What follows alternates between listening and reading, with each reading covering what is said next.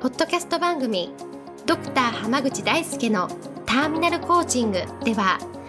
医師としてもコーチとしても実績を出している濱口大輔が終末期医療で1000人の死に立ち会い300人以上の方にコーチングを行ってきた経験から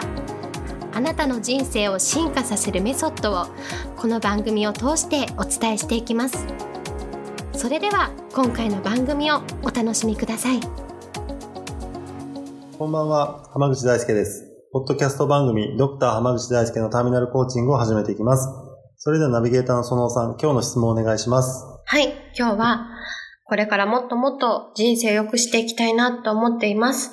浜口先生が普段意識していることはありますかという質問を来ていますよろしくお願いしますよろしくお願いします。もう本当に自分を良くしていくために意識しているのは、はいどれだけいい人たちと一緒にいるかっていうことなんですよ。周りの人たちってことですそうですね。はいあの例えば何かを学ぶのであれば、うんうんやっぱりその、なあなあで学んでいる人たちが多い場ではなくて、向上心がすごい強い人たちと一緒にういんるべきなので、はいだから向上心がすごい、まあ、高い人たちが集まるようなうんところで勉強すべきかなと思うんですよね。ああ、なるほど。独学とかじゃなくて、そういう場所に行った方がいいってそうこでとすね。でっすかね。ていうのは、はい。向上心がすごい高い人たちが集まる場っていうのは、うん。絶対、まあ言うたら超一流の先生のもとなんですよ。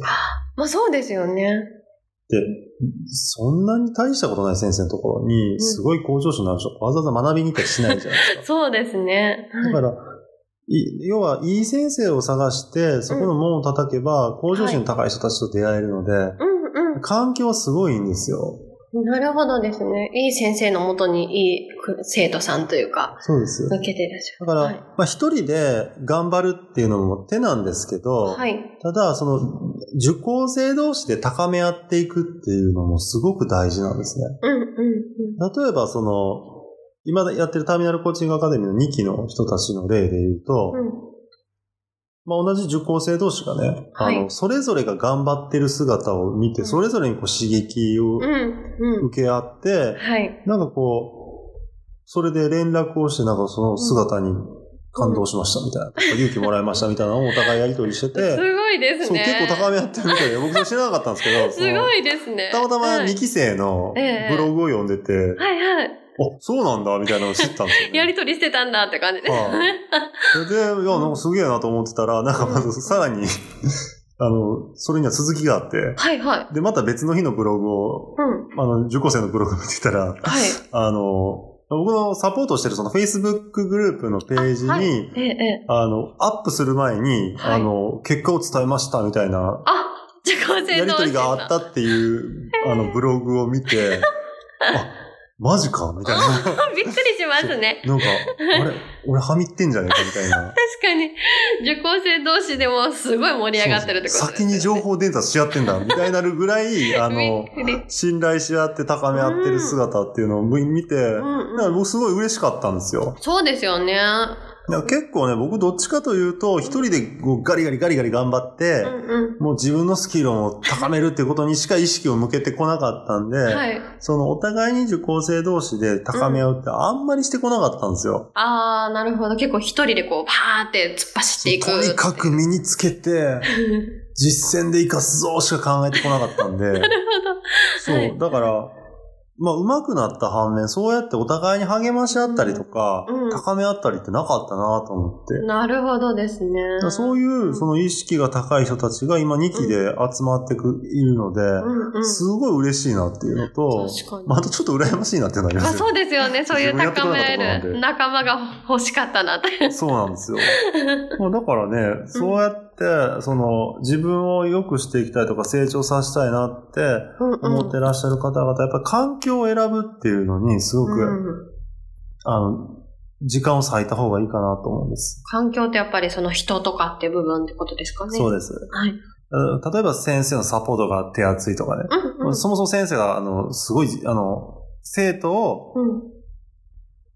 生徒に結果を出させる先生かどうかっていうところを見る必要があるし、うんで受講生同士が、うんし本当にやる気のある人たちが集まってるかどうかうん。っていうのが本当に大事かなと思っていて、そうですよね。はいおかげさまでターミナルコーチングアカデミーは1期も2期も本当にお互いに支え合ったりとか、本当に素晴らしいですようんっね。ていう人たちが揃ってたので、本当に講師冥利に尽きるなっていうう。ん、本当に、なんかもう本当に高め合うし、こう、こう、お互いにモチベーションをこう、なんかこう、連絡取り合って、そうやってますもんね。こう、それこそコーチングも習ってる方たちはね、お互いにこう、コーチングみたいなこはう、やり合ったりとかをして。い、そうなんですよすごいすな。ごいですよね。本当にもうすごいの一言ですよ。そうですねやったことないことなのに